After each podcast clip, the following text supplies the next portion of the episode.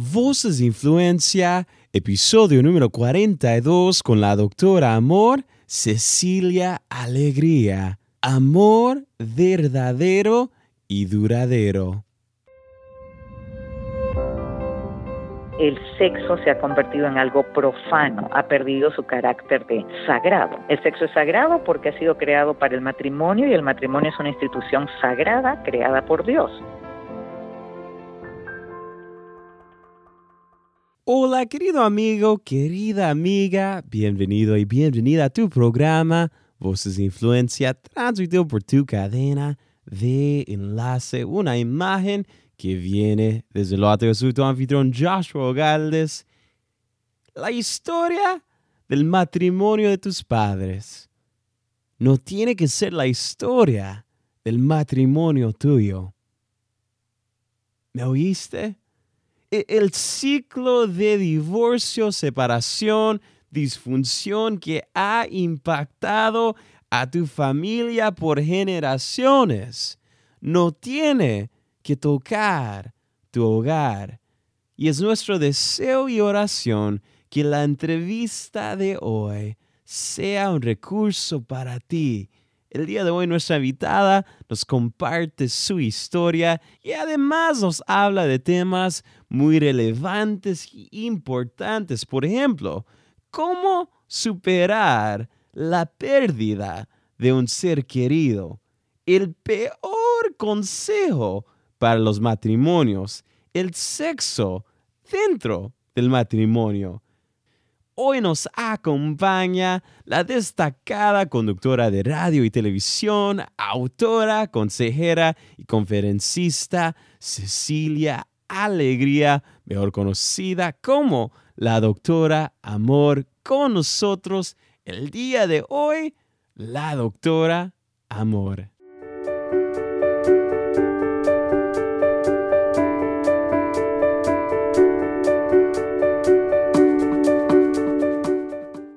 Bienvenida al programa. Hola, ¿cómo estás, Joshua? Aquí saludo para todos los seguidores de tu podcast desde Miami, Florida, donde yo resido. Uh, ¡Qué alegría! Aquí en el programa nos encanta conocer a nuestros invitados y más allá de sus plataformas, quizás hay gente que la han visto en alguno de los medios, quizás hay gente que ha leído alguno de sus libros, pero queremos regresar al tiempo, si pudiéramos regresar al tiempo atrás, a cuando usted fue una niña, si podemos regresar al tiempo, ¿cómo fue su niñez? ¿Dónde creció? ¿Cómo era Cecilia como niña?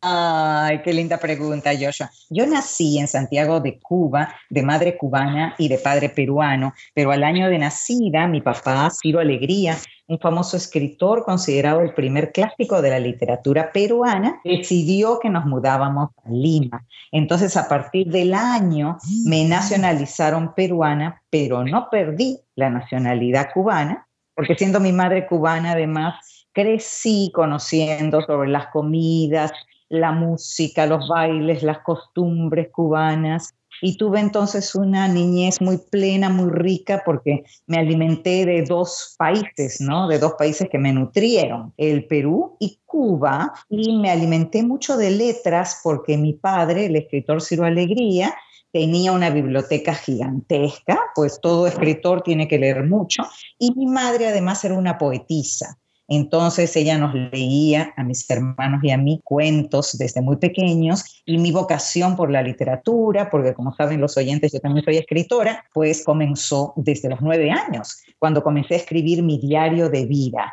Escribía cosas muy, muy simpáticas, muy divertidas, como por ejemplo, ¡ay, llegó el hombre a la luna! Y ponía fotitos y hacía dibujitos del hombre llegando a la luna. Después contaba todas mis experiencias espirituales, porque desde los nueve años que comencé a escribir, yo ya manifestaba mucho amor por Jesús, estaba enamorada de Jesús. Entonces mi diario comenzaba diciendo, amado Jesús, el día de hoy amanecí muy feliz por esto y por aquello. Era...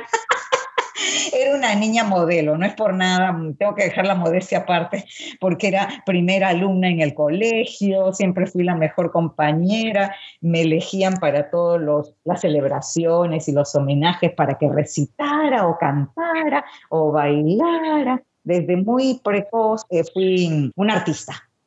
Artista, escritora y estudiosa. Me encantaba estudiar, era la primera de la clase y tenía un método muy lindo para estudiar. Ponía mis muñecas sentaditas eh, en, mesitas y sillas de esas de, estilo juguete y, yo les comenzaba a explicar el tema de alguna clase que tenía que dar algún examen. Y entonces con eso me aprendía mucho mejor todas las ideas y resulté que fui una estudiante de primera, muy chancona, como dicen los peruanos. Mm. Así que artista, soñadora, una persona muy creativa, una niña bien estudiosa, pero a los ocho años esa niña experimenta una pérdida enorme. Cuéntenos de ese momento de su vida. Así es, a los ocho años pierdo a mi padre, el escritor peruano Ciro Alegría.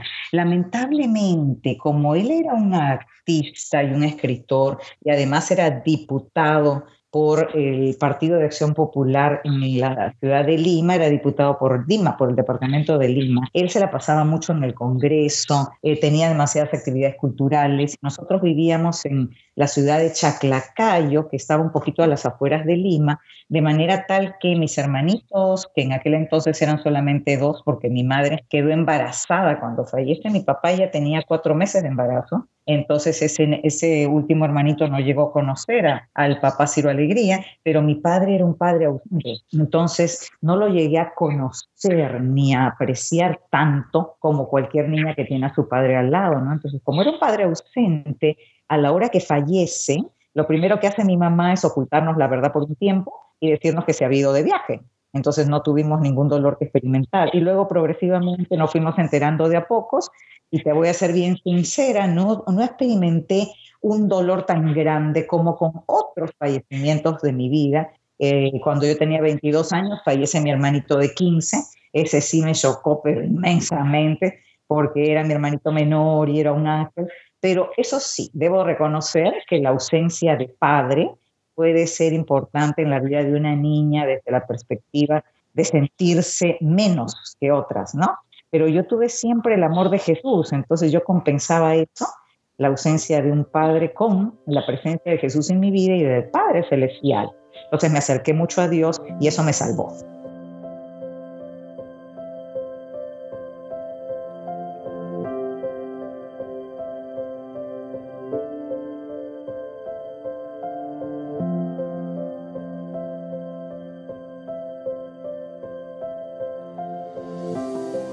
Tú estás escuchando Voces de Influencia, transmitido por tu cadena de enlace. Yo soy tu anfitrión Joshua Galdes. El día de hoy tenemos con nosotros a Cecilia Alegría, mejor conocida como la doctora Amor. Y aquí continuamos con su historia. Thank you.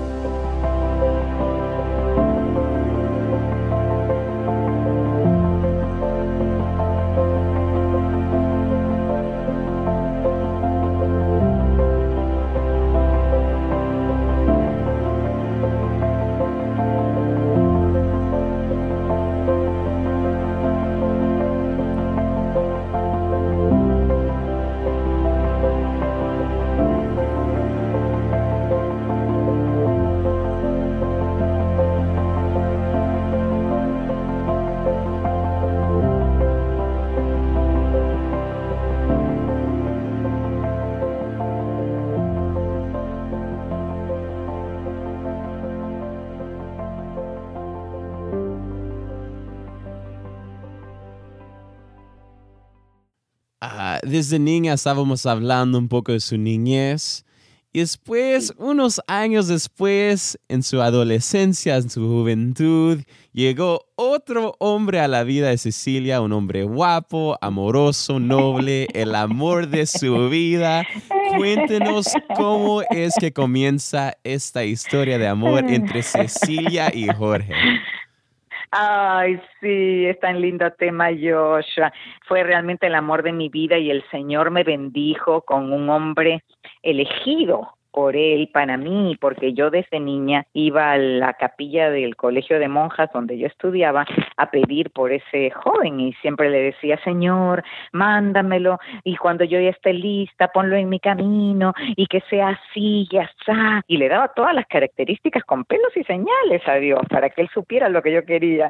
Y en alguna manera yo estaba corroborando lo que nos dice la Biblia, ¿no? Pidan y se les dará, pero hay que pedir específicamente, no se puede pedir así de manera vaga, sino específicamente. Y así fue que el Señor cumplió mi deseo y me dio lo que yo pedía y más aún. Y cuando yo lo conocí, Él acababa de salirse de estudiar para sacerdote. Bueno, en realidad todavía estaba en el seminario, pero ya estaba con duda de si quería ser sacerdote. En aquel entonces, tanto Jorge como yo todavía éramos católicos, ¿no? Porque sabes tú que en Latinoamérica, como en Centroamérica en general, en toda América Latina, hay esto de que la mayor parte de la gente es católica. Entonces, yo había estudiado en colegio de monjas, estaba justo en el último año de secundaria cuando lo conocí y él estaba estudiando para sacerdote, pero ya estaba contemplando la posibilidad de retirarse al seminario porque quería tener hijos. Pero debido a eso es que yo tuve la bendición de encontrar un hombre casto, porque él no había tenido mujer, y yo lo conocí a los 21 años, y yo eh, él tenía 21, él, y yo tenía 16, él me llevaba 5 años. Entonces, encontrar un hombre de 21 años casto eh, era como encontrar una aguja en un pajar en esa época y más aún ahora, ¿no? Ahora sí que sería casi imposible. Entonces, yo también era virgen y yo sí quería mantener mi virginidad para el matrimonio, así que le dije, tú serías capaz de esperarme hasta que realmente nos casemos para que eh, mantengamos la promesa que le hemos hecho al Señor de llegar puros al matrimonio. Y él dijo que sí, e hizo un esfuerzo sobrehumano durante cuatro años de noviazgo por respetarme y nos casamos, siendo yo virgen y él casto cuando él tenía 25 y yo 20. Y el 22 de julio ah, del año 2003, lo inesperado ocurre. ¿Qué pasó? Ay, sí, fue una tragedia. Verdaderamente nunca se me hubiera podido pasar por la mente que sucediera algo así porque estábamos planeando nuestra mudanza internacional a Estados Unidos. Él ya sabía que había algo raro en el campamento minero en el que trabajaba porque él era geólogo de exploraciones. Entonces los terroristas o neosenderistas, porque ya Sendero Luminoso estaba un poco como de capa caída, pero igual había neosenderistas, parece que estaban echándole el ojo al campamento minero en las altas cumbres de la Sierra Peruana, en el departamento de Ayacucho, porque creían que como mineros al fin debían tener explosivos y el jeep, las cosas que les podían robar, entonces les habían estado echando el ojo para ver qué podían hacer, cuándo podían atacar.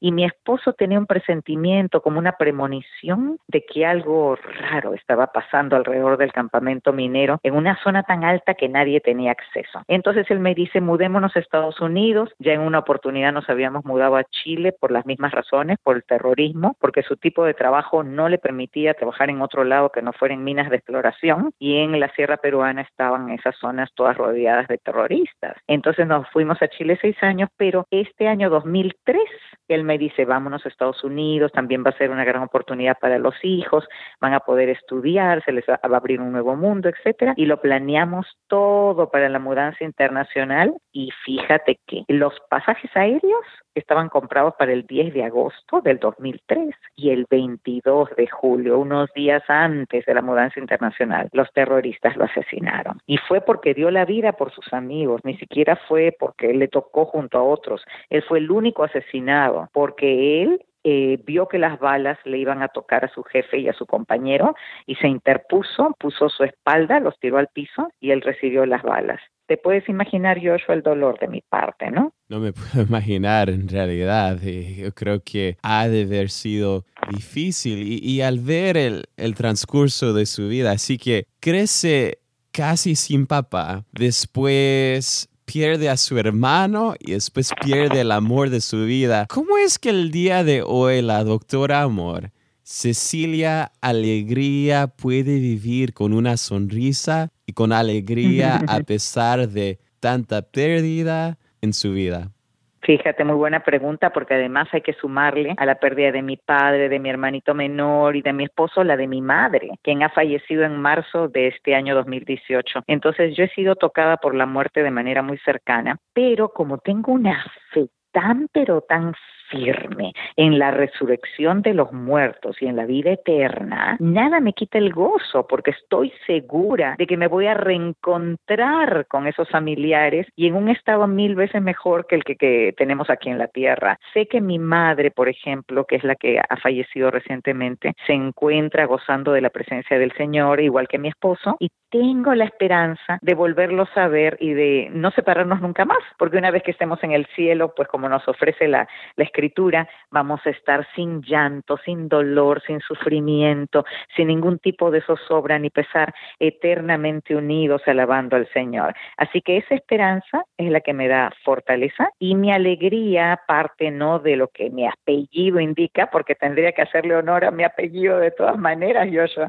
pero la verdad es que es más que eso, es la presencia del Señor en mi vida, que me da un gozo indescriptible, un gozo que no tiene fin, un gozo que proviene de mi relación con Él, como dice el profeta Nehemías, el gozo del Señor es mi fortaleza. Y luego tenemos también la bellísima explicación de Pablo de que él aprendió a estar contento ante toda circunstancia. El apóstol Pablo escribió ese versículo tan conocido de Filipenses 4, regocíjate eh, en el Señor y te lo digo otra vez, regocíjate, cuando estaba en la cárcel, en unas prisiones que en aquel entonces eran deplorables. Entonces, si ejemplos tan bellos del gozo en medio de la tribulación, pues todos tenemos que aprender a sobreponernos y, a saber que el Señor nos quiere ver alegres, el Señor quiere vernos siempre con una sonrisa y con mucha esperanza y mucha fe.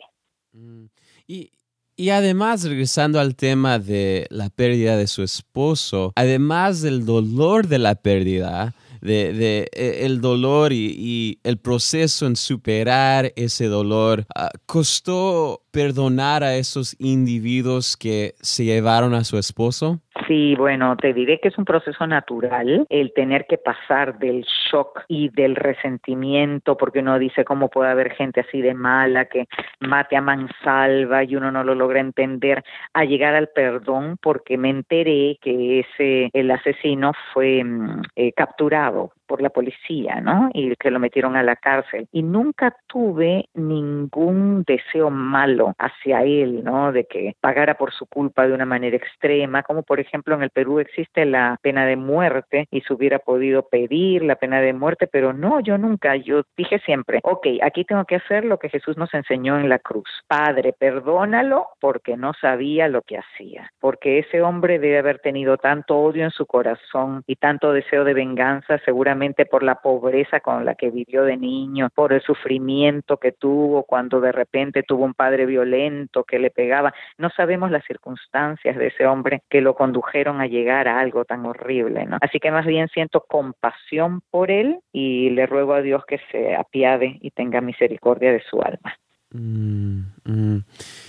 Y cambiando de tema, el día de hoy usted es una consejera, usted es una mujer estudiada, también ah, tiene experiencias de vida. Ah, ¿Cuál ha sido el peor consejo para los matrimonios, para los, las relaciones románticas? ¿Y cuál es el mejor consejo que usted le puede dar a todos que, que nos están escuchando en este momento? Ay, qué buena pregunta. Tú sabes que el peor consejo que lo escucho mucho entre la gente del mundo y no en los cristianos. ¿ah? Obviamente este consejo se da a nivel de no creyentes o de creyentes que tienen una fe muy poco férrea, una, una fe muy endeble, y le dicen a la gente que tiene problemas matrimoniales, divórciense porque tienes derecho a ser feliz, ¿no? Entonces ponen el divorcio como el camino hacia la felicidad. Esa es la visión del mundo que es una visión sumamente desdibujada, trastocada, recortada, eso no es verdad. La mayor parte de las veces la gente divorciada es inclusive más infeliz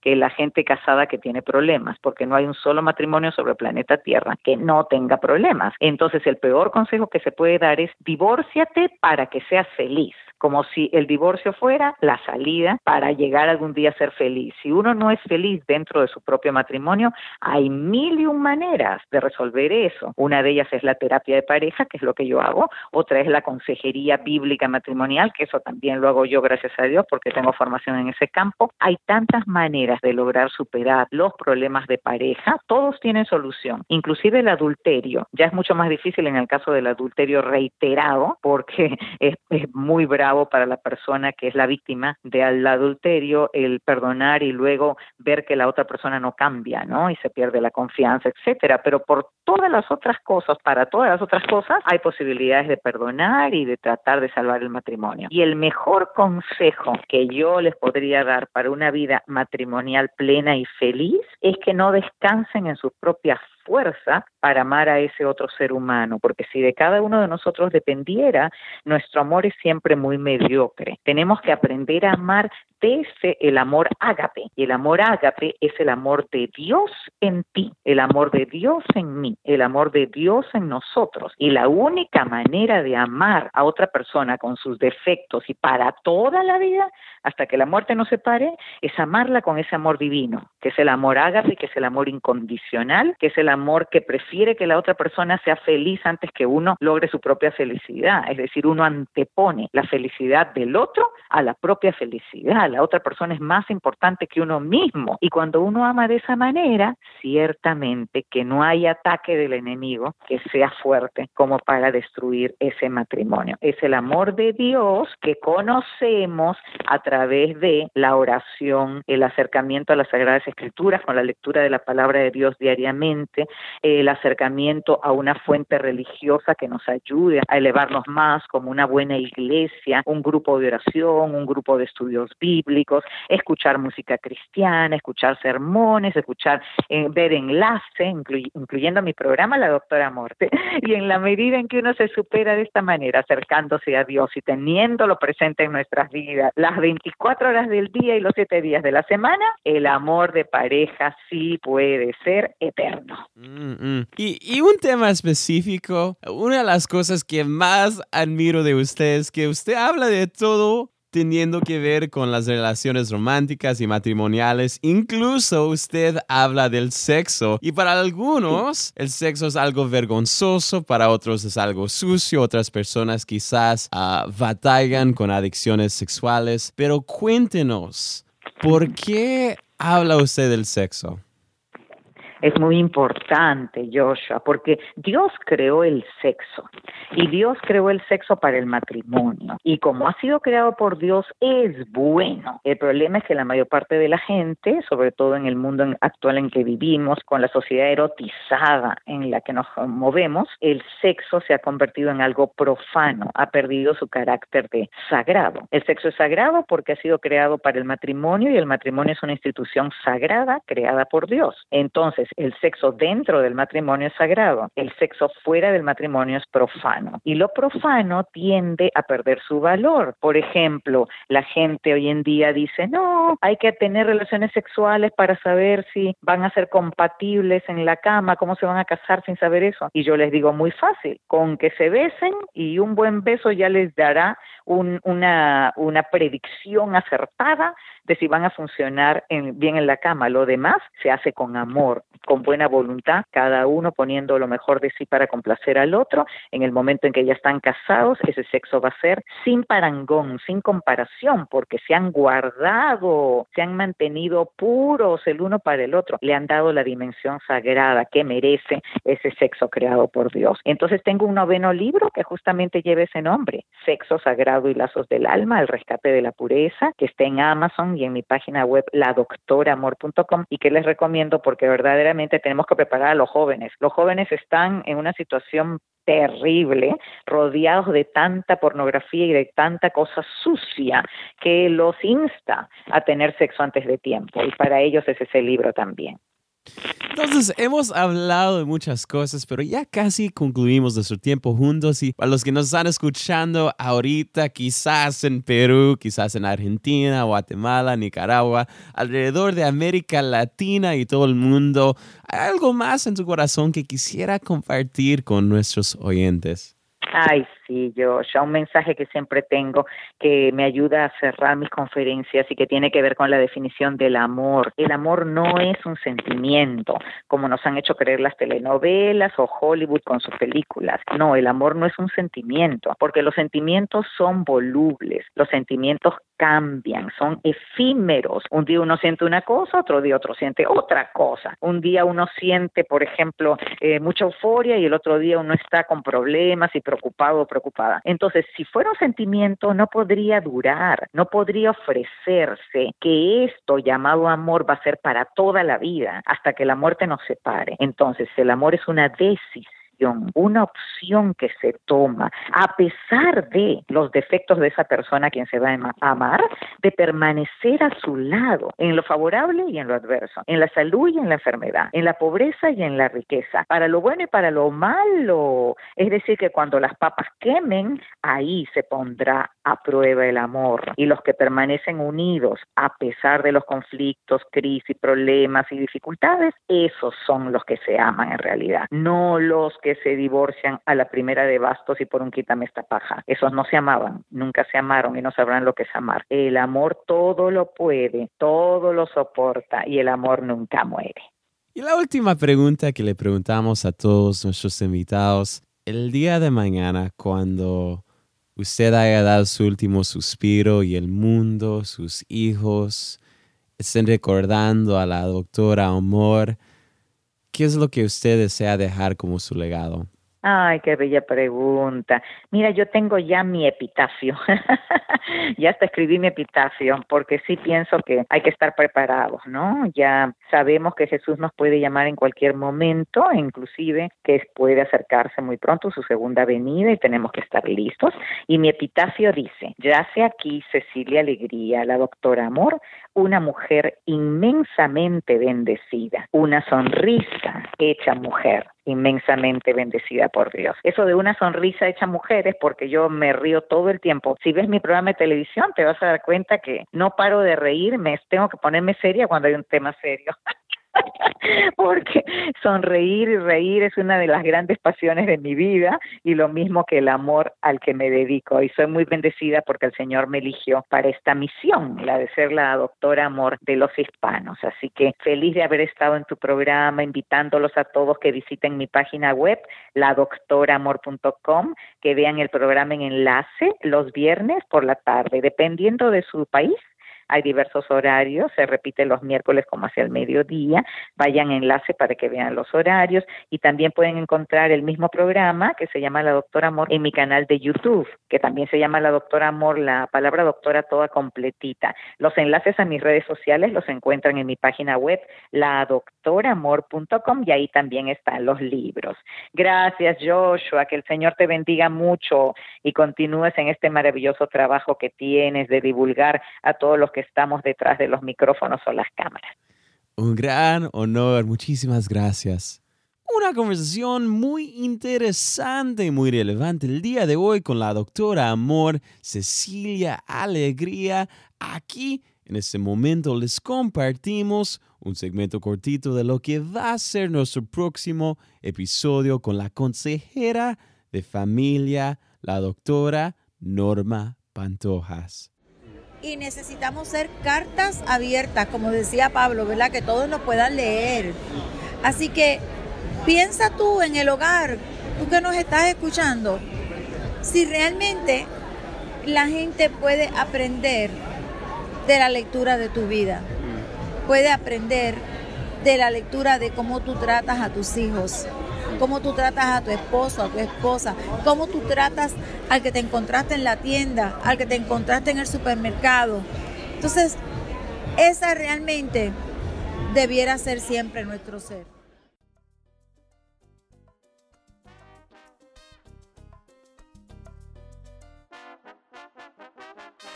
Querido amigo, quisiera tomar este momento para agradecerte a ti por escuchar este programa. Es un gran honor y privilegio acompañarte cada semana. Si algo te impactó de la entrevista del día de hoy, por favor compártelo y avísanos por las redes en Facebook, Twitter o Instagram.